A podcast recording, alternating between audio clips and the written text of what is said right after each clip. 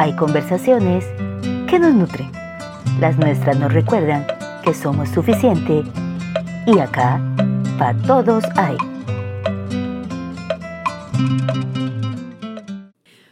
Hola, hola, buenos días, buenas tardes, buenas noches, cualquiera que sea la hora en que nos estén escuchando. Vean qué curioso. Cuando leí sobre el soltar, encontré esta frase y la amé en el momento que la leí porque es tan corta pero encierra tanto. Alan Cohen dijo, el perdón no cambia el pasado, pero amplía el futuro. Listo, ya. Quien entiende esto ya ganó en la vida.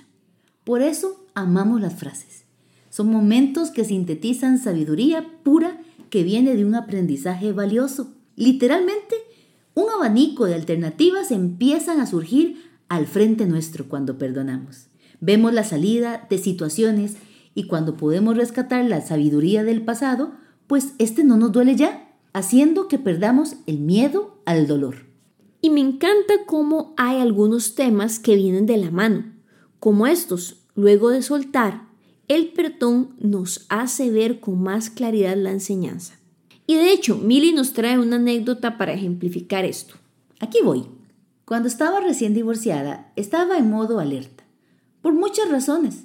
El peso de mi rol de madre se duplicó en todo sentido y estaba emprendiendo ese nuevo viaje con el corazón y una pierna, slash economía, rota.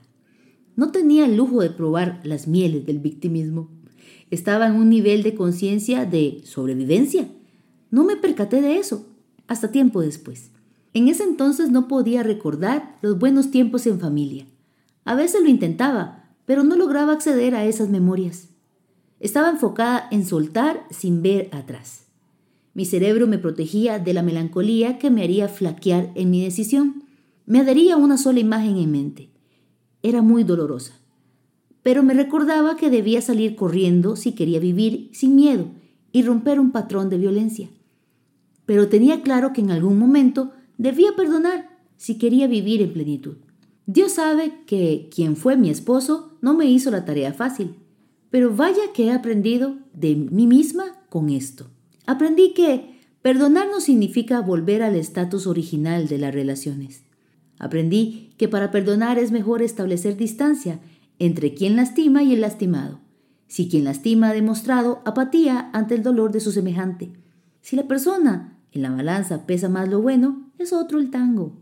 Aprendí que establecer límites me ayuda a evitar salir herido, herir, y que solo perdonándome por no haberlos tenido antes, podré aprender a establecerlos.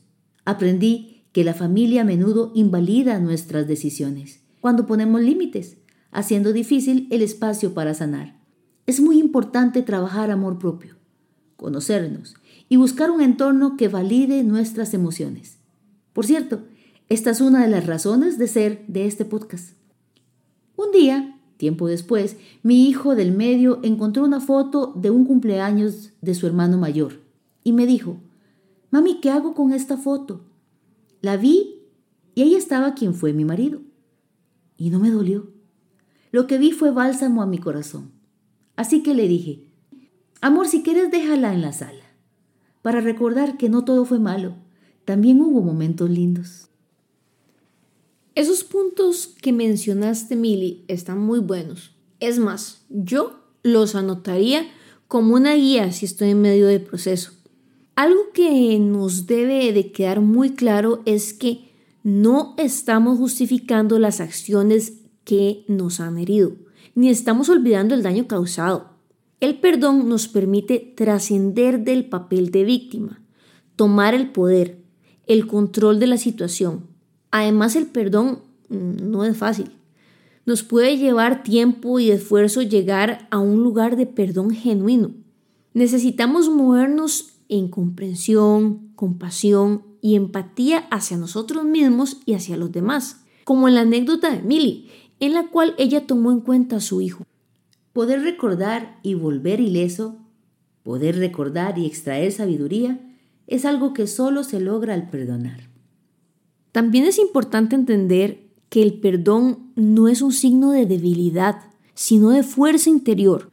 Tal vez ustedes digan, ay Ale, ¿cómo alguien puede creer eso? Bueno, puede que no se diga así, pero quizá hayan oído algo como, yo soy muy valiente, he aguantado mucho, no necesito ayuda para liberarme de X cosa, póngale el nombre que usted quiera. Pues lo que sí requiere mucho valor es enfrentar el dolor pasado y liberarse de él, en lugar de permitir que nos consuma. Al perdonar nos liberamos de las cadenas de resentimiento y abrimos la puerta a la paz interior y a la reconciliación con la persona más importante de nuestras vidas, nosotros mismos. Eso es amor propio y nos dará la salud emocional para amar a los demás. Yo realmente creo que el poder del perdón es su capacidad para transformar nuestras vidas. No se trata de los demás, es abrirnos a la posibilidad de experimentar la alegría, la paz y la plenitud en el presente. El perdón nos permite sanar, vivir con un corazón más ligero y con más amor. Recuerden, nosotros no somos estáticos, o sea, no somos como árboles. Nosotros estamos en constante evolución. Lo que quiero decir con esto es que tenemos la capacidad de trascender el dolor y encontrar la paz.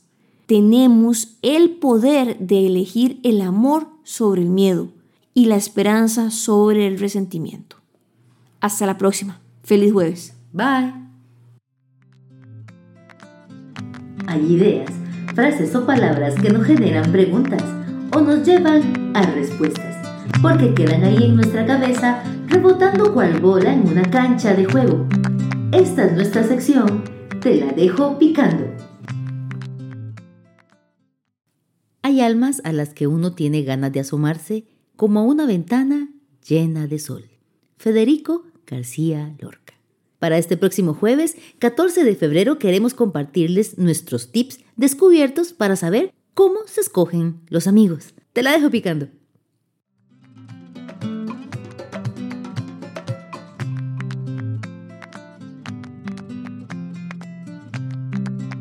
Gracias por acompañarnos.